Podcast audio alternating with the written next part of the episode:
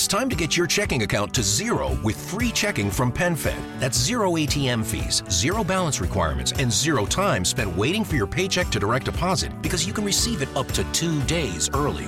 Open your account with just $25 and see how big zero can be. Apply online today at PenFed.org slash free checking. Early direct deposit eligibility may vary between pay periods and timing of payer's funding. To receive any advertised product, you must become a member of PenFed, insured by NCUA.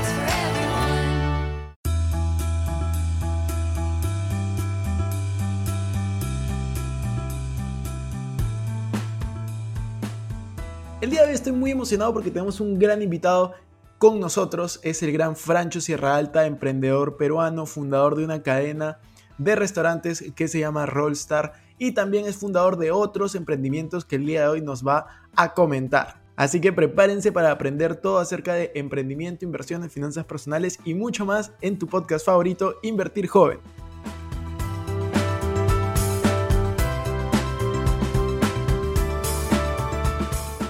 Hola amigos, ¿cómo están? Bienvenidos a un nuevo episodio de Invertir Joven. Mi nombre es Cristian Arens y les doy la bienvenida. Este podcast tiene como objetivo principal darte las mejores herramientas y los mejores tips para que aprendas a manejar tu dinero. Aquí creemos en la importancia de la educación financiera como medio para alcanzar tus metas y tus sueños. Recuerda que en este programa siempre hablamos de inversiones, finanzas personales y emprendimiento. La frase aquí es, el dinero es un excelente esclavo, pero un pésimo amo. Aquí van a aprender a hacer que el dinero trabaje para ti, para que tú puedas tener más tiempo y energía en hacer las cosas que realmente te gustan y te apasionan. Hola Francisco, ¿cómo estás? Bienvenido a un nuevo episodio de Invertir Joven. Estamos muy emocionados, muy felices de tenerte aquí. Ya te presentamos como, como fundador de Rollstar, pero también te presentamos como emprendedor, porque sabemos que tenemos, tienes varios otros negocios y pues nada, ¿quién mejor que tú para contarnos un poco de ti? ¿Cómo estás? ¿Qué Cristian? Contento, feliz de estar acá. En verdad, mucho tiempo he esperado la invitación y por fin llegó, así que, que es una meta cumplida para mí. Qué buena, qué buena, Francisco. No, ahí te seguimos, tienes un muy buen contenido en, en Instagram, vienes emprendiendo y haciendo las cosas súper bien. Y, y siempre con buena energía, con, con buenas ganas, con una sonrisa. Así que te felicito, eres inspiración para muchas personas y estamos muy felices de tenerte. Una duda que justo teníamos es, ¿en qué negocios está Francisco? ¿En qué negocios está el gran Francho que todo el día lo vemos creando contenido diferente, conductor de un programa, tienes tu podcast, tienes eh, una, bueno, tienes Jack's Urban, que es una pizzería en realidad, que yo siempre la compro, igual que los, los maquis, así que yo soy cliente ahí, yo, yo he mandado la evidencia. Yo sé. Cuéntanos en qué estás. Mira, eh, te explico un poco. Yo, mi vacilón en verdad es la gastronomía. Es lo que a mí me ha gustado porque desde muy chico me estoy trabajando en un restaurante cuando tenía 18, 19 años y me metí en el mundo de la- del mundo de la gastronomía después de haber pasado por el mundo nocturno, el mundo de las fiestas. Yo antes movía fiestas y por ahí empecé un poco. Era promotor y luego fui gerente de marketing y luego fui administrador de, de una discoteca y luego, me- me- no sé, movía todo, no sé, estaba metido en ese mundo. Y de casualidad caí en un restaurante. Totalmente casualidad como marquetero. Y ahí me fui metiendo más en el mundo de la cocina y me, pare- me pareció un mundo alucinante. O sea, estamos hablando del año 2007, cuando estábamos recién empezando el boom gastronómico, ¿no? Este, de hecho, no habían barra libres de maquis en esa época y ahí empezamos una y fue, fue una experiencia muy paja. A partir de ahí, en los siguientes años, yo empecé una serie de negocios eh, relacionados con la gastronomía, relacionados con los carros y con el tema del marketing. Yo en realidad la gente me relaciona mucho a mí con Rollstar y Rollstar y Rollstar, pero yo desde antes ya había tenido emprendimientos, desde los 15 y 16 años, eh, organizaba fiestas de quinceañero y eh, hacía 15, se hacía fiestas de prom. Luego eh, creé una agencia de marketing digital cuando todavía no existía el término marketing digital, se llamaba Impulso y Marketing. Qué buena. Este, tenía 18 años y en esa época, alucina que no existían páginas de Facebook, de, de empresas, existían usuarios de Facebook. Entonces yo tenía un usuario de Facebook con el nombre de la empresa y cada 5.000 personas las agrupaba en un grupo, porque grupos se oían de Facebook, habían grupos, no había páginas. Entonces tenía como que cuatro grupos, tenía como que 20.000 personas ahí, eh, por el cual le mandaba flyers, le mandaba contenido digital para tener base de datos y chambear por ahí, y no existía, eh, era MySpace y era Facebook en esa época, Ac- acabábamos de terminar de salir de Hi-Fi. Entonces, yo desde esa época me relaciono un poco con el tema digital, y hoy por hoy estoy metido en varios negocios. Estoy- yo lo que hago un poco es crear una marca, crear un concepto y luego venderlo. Ofrecerlo como franquicia o venderlo a una marca un poco más grande en, en el mejor de los casos, ¿no? Como por ejemplo Jax. Jax es una marca que yo creo, yo formo la marca, le creo una identidad de marca, hago todo el branding y luego lo ofrezco a, a cadenas de franquicias cosas por el estilo. Eh, Pache, por ejemplo, la cafetería, vendí el 100% de mis acciones hace unos meses. eh, de hecho, leí la identidad, moví el marketing, moví varias cosas. Y hubo un momento dado en que me ofrecieron buena plata por mis acciones y lo vendí. Eh, bueno, no sé, he estado metido también en la barbería con Huguito García. Este, ahora con la ropa, estoy sacando una marca que se llama Positive, porque la idea de cada colección es un poco ayudar a una, a una ONG distinta. Vamos a empezar, parece, con Voz Animal, desde una u otra manera como que retribuimos un poco a la comunidad, ¿no? O sea, no solamente es la utilidad para uno mismo y para el grupo de gente que chambea conmigo, sino que poco a poco vamos ayudando a la comunidad a distintas identidades, ¿no? Entonces por ahí yo me muevo un poco en ese mundo. Me parece genial. Has, has diversificado bastante tus emprendimientos y me parece chévere el tema de retribuir a la, a la sociedad. ¿Y cómo, empieza tu historia? ¿no? Porque tú dices a los 15, a los 18, pero yo tengo entendido, no me acuerdo si lo vi en un podcast, en una entrevista que te hicieron, que tú vienes también del mundo corporativo, que en cierto momento tú trabajaste en una empresa grande dentro de, Perú, ¿no? ¿Cómo fue esa transición?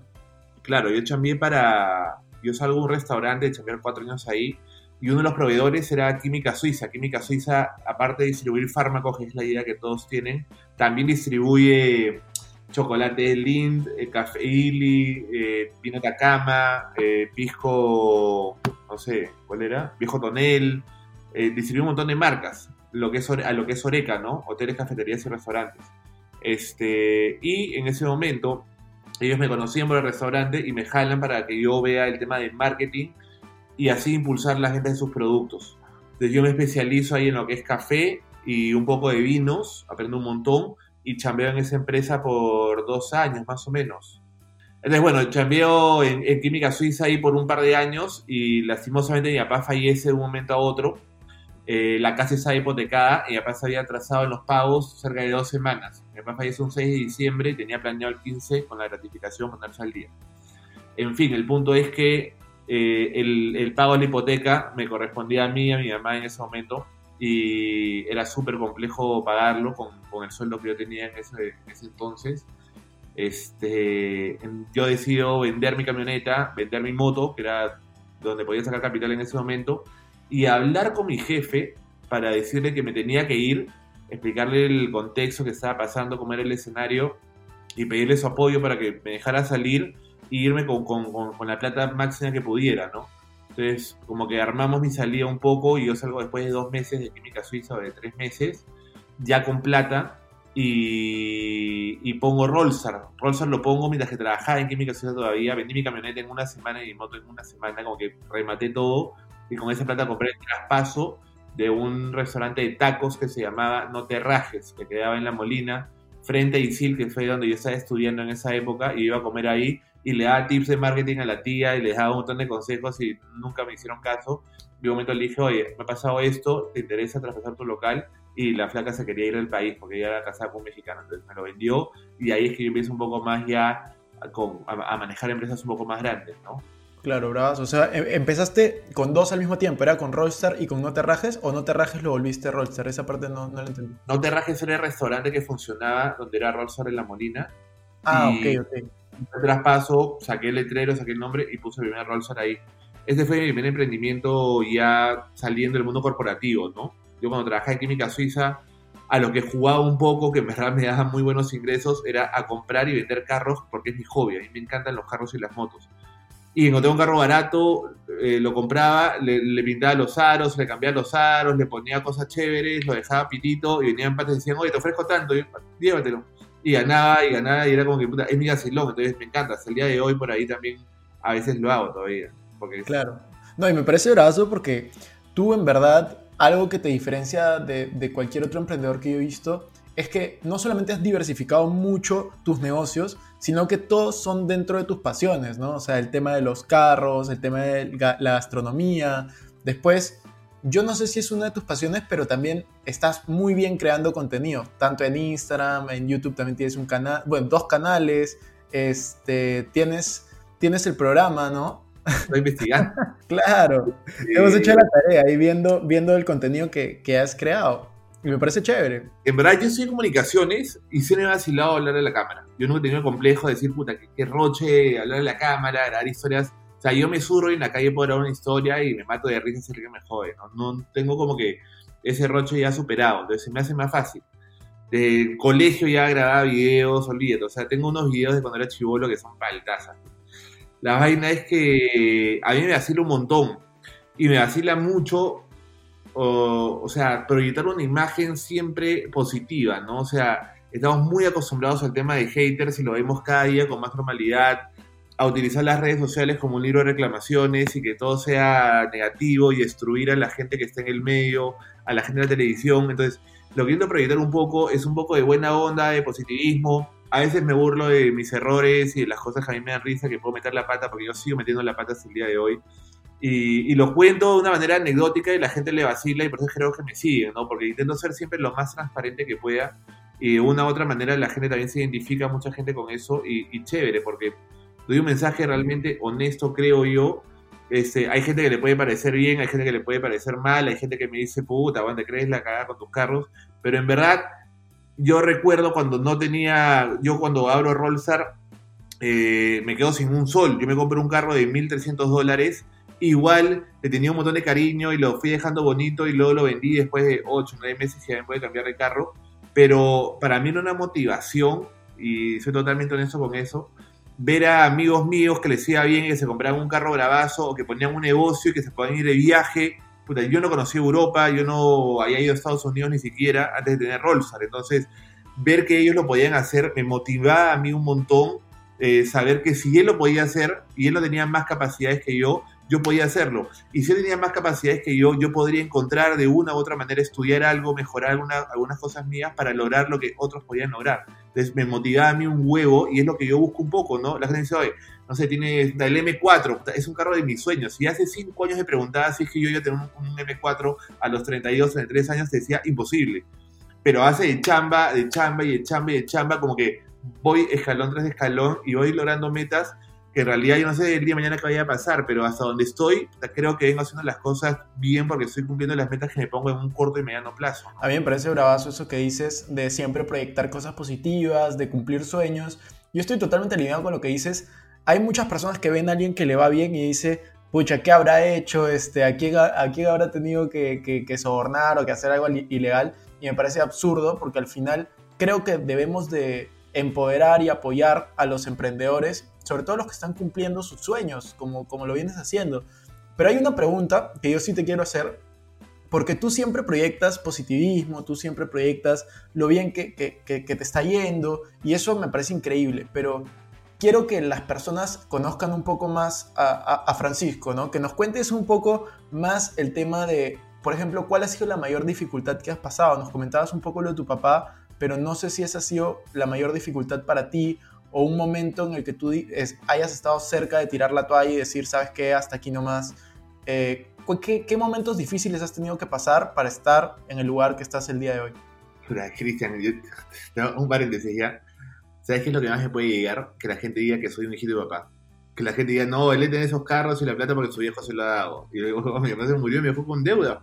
Gracias, gracias a Dios, porque si no hubiera sido por eso ahí, me hubiera costado mucho más dar el impulso para poner el primer negocio. Yo tenía pensada la idea de restaurante, pero gracias a lo de mi papá, lastimosamente, yo me mando de un momento a otro para, para hacer mi emprendimiento, que era el sueño que yo tenía. Y yendo por el otro lado, algo que yo siempre cuento es que yo he tenido un huevo de fracasos. Y seguramente lo seguiré teniendo. O sea, sin ir muy lejos, yo tengo negocios ahorita que están por llegar a punto de equilibrio y aún no llegan. O sea, yo asesoro empresas también y cuando me dicen, oye, tú tienes puro caso de éxito, le digo, no. O sea, yo he quebrado una marca de ropa, yo he quebrado con una ex enamorada, nunca recomiendo que tengan negocio con, plata. He quebrado este, una pastelería con otra ex enamorada también. Este, en las sociedades no me ha ido bien normalmente. Hoy en día sí tengo sociedades y me va bien, pero se lo manejo de una manera muy distinta. Este, he, fracasado en varios negocios y son más de tres o cuatro, ¿ah? O sea, no es que haya sido uno. Ahorita me estoy jugando por lo de la ropa y me estoy dando cuenta que mi colección es de invierno y ya sale sol todos los días. Entonces probablemente esta colección va a ir pésimo. Pero ahí está y, y seguiré aprendiendo, guardaré la ropa y la venderé más adelante.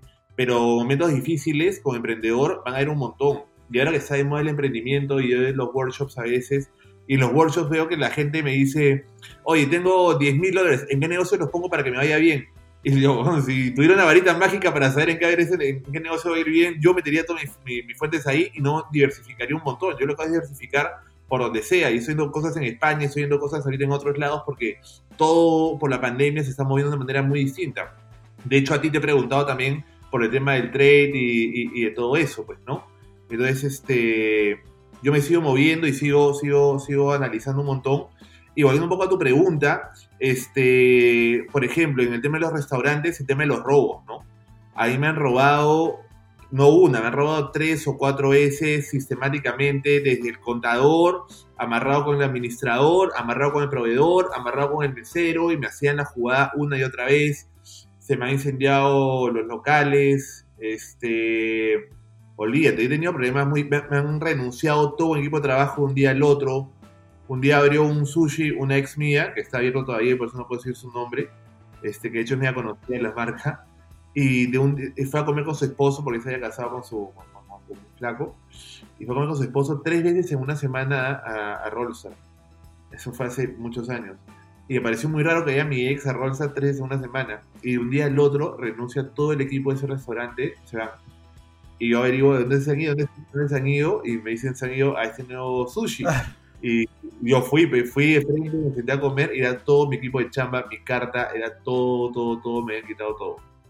A choradas, Qué fea historia. Eso sí, eso sí duele, ¿ah? claro. O sea, más allá de que sea mi ex, su papá era muy, su papá había trabajado conmigo en química suiza, era muy, muy amigo mío. Entonces, ahí te das cuenta que en realidad en el mundo de los negocios es muy difícil encontrar gente en la cual puedas confiar, ¿no? Es algo que a mí hoy en día me cuesta muchísimo, pero he aprendido un poco, si bien es cierto, no se puede confiar nunca al 100%, pero he aprendido mucho a derivar funciones y responsabilidades, que es lo que me ha permitido a mí crecer un poco más en otros rubros. Entonces, por ese lado sí, sí chévere, pero eso de tirar la toalla, olvídate, es una, es una constante cada seis meses o cada, cada una vez al año. Digo, ¿sabes qué? Con mis ahorros puedo sobrevivir uno, un buen tiempo, así que me puedo quitar el país un rato y probar suerte en otro lado y qué sé yo. ¿no? Es algo que siempre lo piensas, ¿sabes? Yo lo hago con emprendedores varias veces y me dicen, "Oye, en realidad también pensé en tirar la toalla, no una, ¿no? sino diez veces. O sea, amigos en común con Sí, nosotros y es horrible, porque a veces la gente te falla.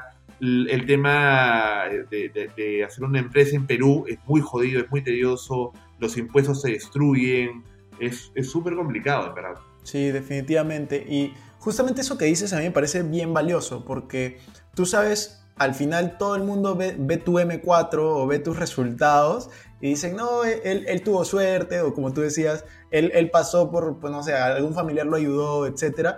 Y no ven todo lo que, lo, que, lo que has tenido que sacrificar, todos los fracasos que has tenido que tener para poder llegar al éxito que tienes hoy. Y eso lleva a la siguiente pregunta, ¿no? ¿Tú qué opinas del fracaso? El fracaso para mí es una palabra tabú y todo el mundo le tiene miedo, ¿no? O sea, dicen, te equivocaste en algo, eres un fracasado, ¿no? Pero al final yo creo que el fracaso es parte del camino al éxito. ¿Tú qué opinas de- del fracaso en general?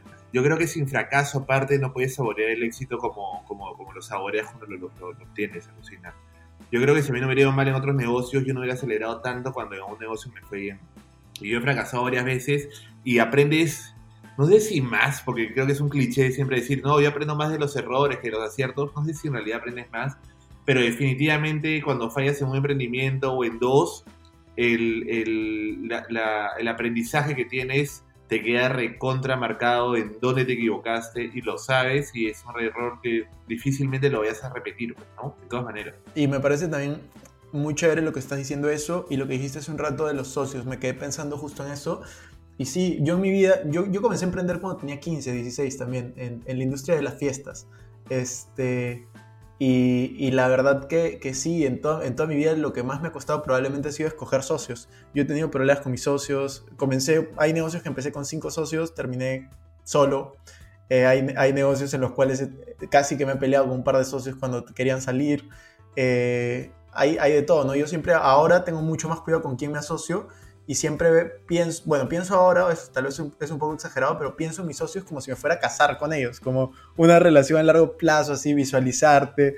Y, y sí, de hecho creo que es una de las partes más complicadas de emprender si quieres hacerlo con alguien más, ¿no? De todas maneras, o sea, no sé dónde leí, en qué libro, que elegir un socio es hasta a veces una relación que tiende a durar más que la relación con tu propia, con tu propia esposa, ¿no? Porque un, un- un matrimonio se puede terminar por X motivos repentinamente, pero en sociedad, si las cosas van bien, puede ser para toda la vida y tienes que encontrar la manera de saber convivir con eso y tienes que ser alguien que en realidad confíes, ¿no? Yo creo que el tema de la confianza es básico, pero más allá de eso, cuando yo he fracasado en mis sociedades, ha sido porque nunca dividimos bien las responsabilidades. Entonces, por ejemplo, he tenido una sociedad hace un tiempo con eh, en una cafetería y mi socio tenía clarísimo que él no podía, él podía darme sugerencias sobre marketing, publicidad y el manejo personal, pero jamás me podía, él podía tomar una decisión final sobre esos temas. Así como yo nunca he tomado una decisión final sobre temas de inversión o, o los temas que él veía, ¿no? De calidad de café y otras cosas más. Yo le podía dar mi opinión y chévere si la tomaba o no, pero yo respetaba muchísimo hacer el que, él, el que él dominaba y que el día que decidimos asociarnos acordamos, por mutuo acuerdo obviamente, eh, yo decía, ya, yo me encargo del marketing y publicidad, tú te encargas de lo demás, por así decirlo. Entonces, de esa manera creo que funcionan mucho mejor los negocios. Ahora, al final, siempre va a haber uno que diga, oh, yo he cambiado más que tú, pejón, oh, si soy es al toque, oh, eso yo lo sé hacer más rápido, oh, y ahí empiezan los problemas ya sea cuando va bien el negocio porque no quiere ganar más por ambición, que es normal, o cuando van mal para echarle la culpa al otro, ¿no? Entonces, las sociedades son un tema súper, súper complejo. Yo para un negocio principal, yo nunca recomiendo tener un socio, ¿no? Yo creo que siempre uno debe empezar uno solo. Y ya después en el camino, cuando quieres diversificar, por ahí sí es totalmente válido tener socio. Pero en, en tu primer negocio, por dividir responsabilidades de fracaso, muchas veces la gente se asocia, pues, ¿no? Eso me ha pasado a mí muchas veces. ¿ah? Y yo feliz, porque me conviene. Porque me dice, ah, no, me asocié con Francho, que puta, le va bien un negocio, dos negocios, me asocié con él. Si va mal, es su culpa también, pues, ¿no? Entonces, como que me saco la responsabilidad de- del fracaso. Eso pasa muchísimo. Sí, tota- totalmente de acuerdo. A mí, a mí me ha pasado. Yo he tenido malos socios en un inicio y, y me asociaba muy rápido con alguien, ¿no? Era alguien, cuando yo era más, joven, tenía 18, 19, venía alguien con una buena idea y me decía, tú que eres emprendedor hace unos años, hay, hay que, hay que hacer una sociedad. Y yo decía, ya, es buena idea, hay que hacerlo. Y al final terminábamos en dos, seis meses este, esa sociedad porque, porque no pasaba nada, ¿no? ¿no? No se forma con una buena idea, sino se forma... Yo creo que primero tienes que formar una buena amistad y luego formas la, la buena empresa. O sea, para mí es primero crear la relación con la persona y luego creas la, la empresa en, en casos ideales, ¿no? Para mí. Es no, estoy contigo, porque, o sea, si no es tu amigo, ni siquiera tu socio, estás jodido, ¿no? O sea, discutir con alguien cuando tienes mucha confianza, que no conoces, que no sabes de qué, suena medio, medio fuerte, ¿ya? pero no sabes de qué familia viene, con qué ética, con qué moral, con qué aprendizaje, con qué valores en esa persona, es medio jodido, ¿no? Para mí, por ejemplo, Hugo, Rebeca, este, Luchito, bueno, ahora mismo Tala, ¿no? Tala con el cual yo tengo el podcast, este, ni suma ni resta, él de una u otra manera es mi socio, él no era muy amigo mío hace un tiempo, pero tuvimos una entrevista como la tengo ahorita contigo, como hicimos clic rápidamente, hablamos tres, cuatro veces, y, por referencias de amigos sé que es una buena persona, su papá tiene una relación con un tío mío, entonces sé un poco de qué, con qué tipo de persona estoy tratando, ¿no? Igual, seguramente en algún momento tendremos dificultades, pero creo yo que con valores y con ética se puede llegar a, a un fin salomónico para todos, pues, ¿no? Es lo ideal. Definitivamente, definitivamente eso es súper importante y, y seguro que te, que te va muy bien. Así que ya saben, ahí tienen que ir a ver el podcast también de Ni Suma Ni Resta de, de Francho y de, y de Tala. Un- una cosa importante que quería preguntarte también es, ahora que tienes 32, 33, que ya tienes 33, que ya tienes el M4 de tus sueños, que ya tienes negocios encaminados, ¿Cuál es el sueño? ¿Qué, qué- qué- tienes algún sueño que no te deje dormir? ¿O tienes ahí algo que, que quieras conseguir en, en un futuro cercano, mediano, largo plazo? ¿Qué sueños tiene Francho el día de hoy? Eh, ju- justo hablaba hace unos días de eso. En realidad, eh, llegar a un, a un nivel de, de- de ahorros que me permita decir, ¿sabes qué? mañana renuncio a, tro- a todo y me jubilo a los 35, sería mi sueño, igual no lo, voy a- no lo haría nunca, ¿no? Yo creo que nunca dejaría de emprender. Yo creo que nunca voy a dejar de pensar en qué negocio nuevo podría hacer, qué cosa podría funcionar. Pero más allá que temas materiales, porque en realidad, si alguien me decía, de cara a tus sueños, el M4 tenía ahí la Rubicon, no sé. Pero más allá del tema material, el tema de paz mental y el tema de, de- ayudar un poco eh, es alucinante. O sea, yo cuando creo Jax en la cuarentena, sabía que tenía un equipo, eh, la cadena de Rolsar, este, de meseros, por ejemplo, que se iban a quedar sin chamba de todas maneras.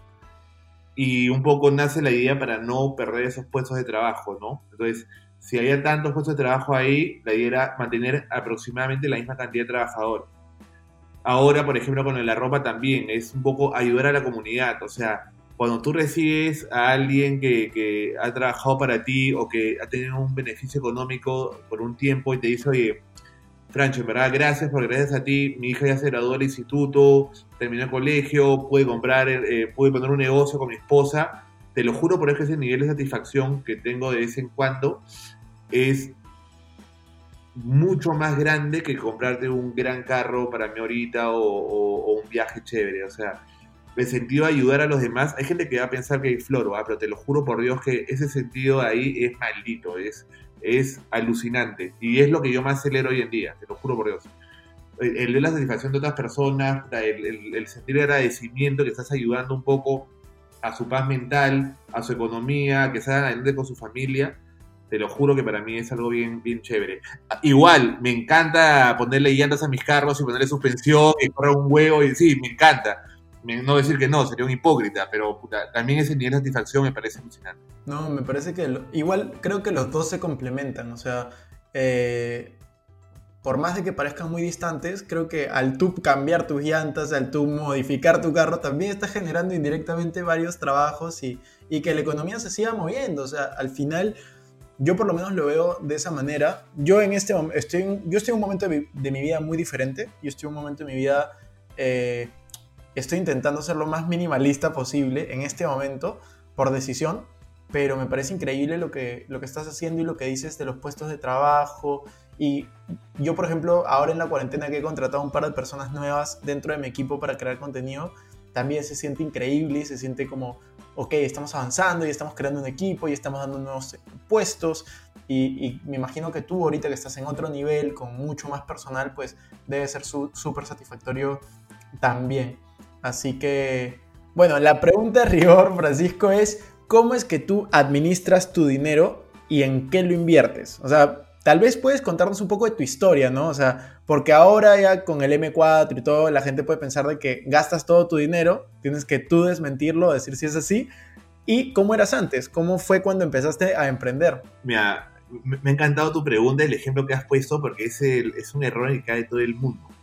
Yo he tenido alrededor de 30 o 35 carros, de los cuales he perdido plata con 3, y probablemente el día que venda mi M4 vaya a ganar 4 mil o 5 mil dólares sin ningún problema.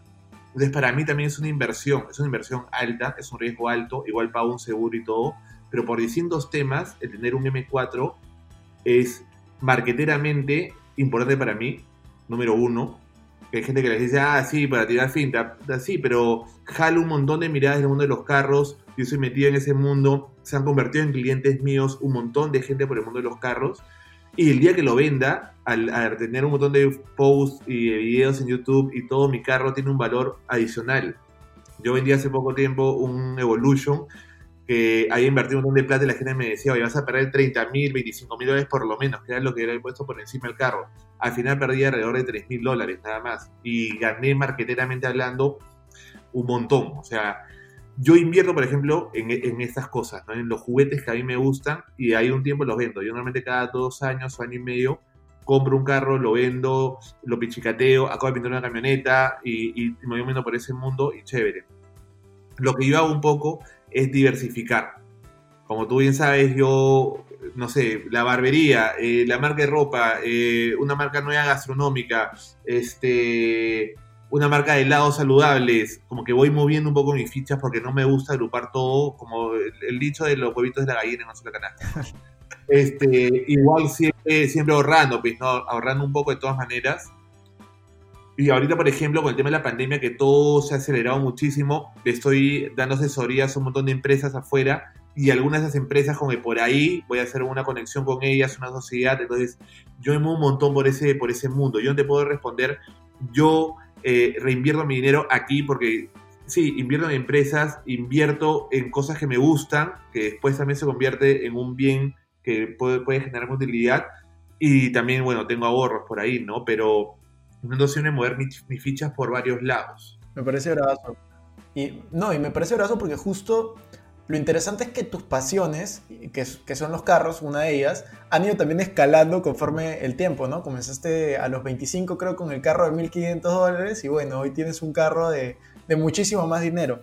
Entonces, este, eso, eso me parece me parece súper chévere y es una alternativa a, a las respuestas que siempre nos han dado, ¿no? Tú estás diversificando tus inversiones en negocios y en los carros, que viene a ser una de tus pasiones, y tú eres de los que más conoce de carros. Entonces me parece totalmente válido y, y- y increíble que lo hagas así, ¿no? Cada quien maneja, maneja su, su dinero, creo que de la mejor manera. Claro, a, a- mí siempre me han puteado por, por no comprar un departamento. Siempre. ¿ah? Es como que, oye, ¿por qué no un departamento? ¿Por qué no un departamento? Y yo, oye, no me va a tirar 250 mil dólares en un negocio en el cual puede ser que recupere mi inversión después de 10 años, 12 años, tal vez menos tiempo.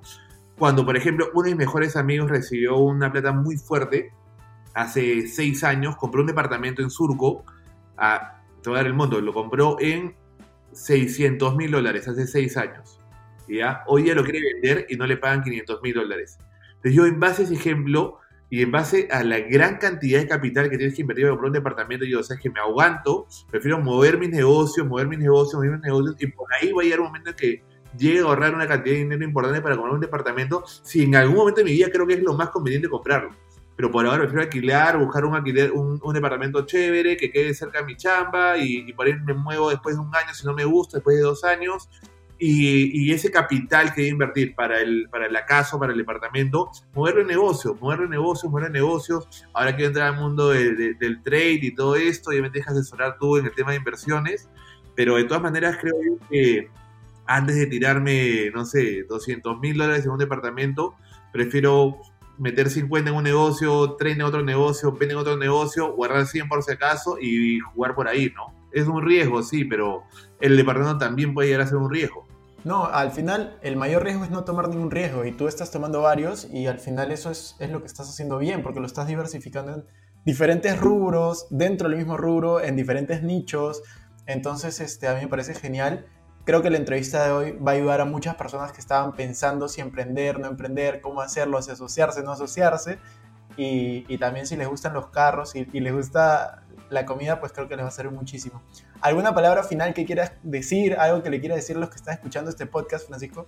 A mí se me preguntan este, el tema de- del emprendimiento, de cuándo poner tu primer negocio, qué cosas hacer. En realidad, siempre les recomiendo como que pensar con cabeza fría.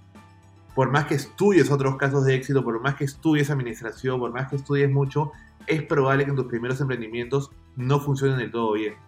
Entonces, siempre intenta como que con cabeza fría, no te digas siempre lo que te dicen tus amigos o tus familiares, porque siempre te van a querer dar como que ánimos y un buen tip, y vamos, tú puedes, o decir, puta, tu comida es la mejor, tu comida es la más rica, pon una pastelería y vas a fracasar. O sea, yo tengo una ex enamorada que es una pastelera espectacular, hace los mejores postres. Cuando fuimos a la pastelería, fracasamos a los seis meses porque simplemente no era una buena lideresa, no, no supo liderar el equipo y no era muy metida en el negocio. Le encantaba cocinar, pero no era buena como emprendedora. Entonces, uno tiene que conocer sus falencias, ser muy honesto con uno mismo. Y yo, por ejemplo, reconozco que no soy bueno con los números y tengo un equipo de contadores que ven mis cosas y tengo un equipo que yo he contratado para que hagan las cosas que yo no soy bueno. Todos podemos emprender, sí, pero sabiendo cubrir los vacíos que cada uno de nosotros tenemos, ¿no? Entonces, sabemos las capacidades que tenemos, pero también hay que ser honestos y decir, puta, para eso no soy bueno, voy a contratar a alguien que pueda hacer las cosas mejor que yo para que, bueno, estandarizar un poco todo, a tener un buen equilibrio y que las cosas funcionen bien. Entonces, si vas a poner tu negocio, ok, ponlo dentro de los ánimos del mundo, pero ten un plan B siempre, no tengas problema en cambiar un poco el, el de tu negocio. De hecho, yo las marcas que he puesto desde Rollstar hasta la barbería han cambiado el concepto en el tiempo un montón, radicalmente, y hoy muchísimo más. Y, y no hay que ser tampoco este. Justo tengo un amigo que, que, que ha pasado ese problema. que uno tiene un hijito, que tu negocio es como un hijito y te da mucho miedo dejar, dejar al negocio o cambiarlo o transformarlo un poco, puta, al final es un negocio. Lo más probable es que con el tiempo, que pasen los años, en un momento se quiebre eso de ahí o algo pase. Entonces no hay que tener miedo al, al cambio y estamos en un momento de cambios. Y para la gente que tiene negocios ahorita y me está escuchando, sabe perfectamente a lo que me refiero. Estamos transformando mucho en esta época y no hay que tener temor a los cambios, hay que arriesgarse un poco, pero siempre con cabeza fría y tengan cuidado con asociarse con sus flacas o con sus flacos porque puede ser un gran error. Hay que tener cuidado, de ahí, de ahí van a tu restaurante y se llevan tus trabajadores. Claro, olvídate, olvídate. Qué fea experiencia, pero sí. Oye, Francisco, gracias, ha estado increíble y seguro que vamos a vernos en, en otra colaboración pronto. Cuando quieras, yo feliz, Cristian. Un abrazo, chévere. Nos vemos. Nos vemos.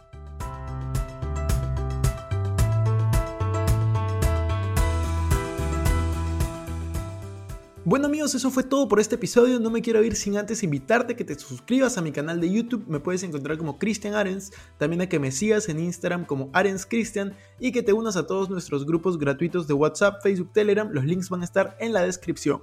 No se olviden también de visitar nuestra página web invertirjoven.com, donde van a encontrar artículos de finanzas personales, inversiones y emprendimiento. Si nos estás escuchando desde Spotify, no olvides ponerle follow para no perderte ningún episodio.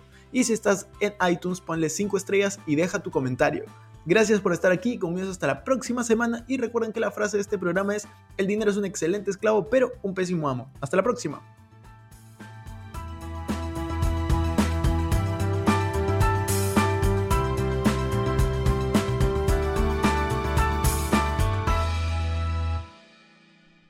Este es un podcast producido por Explora.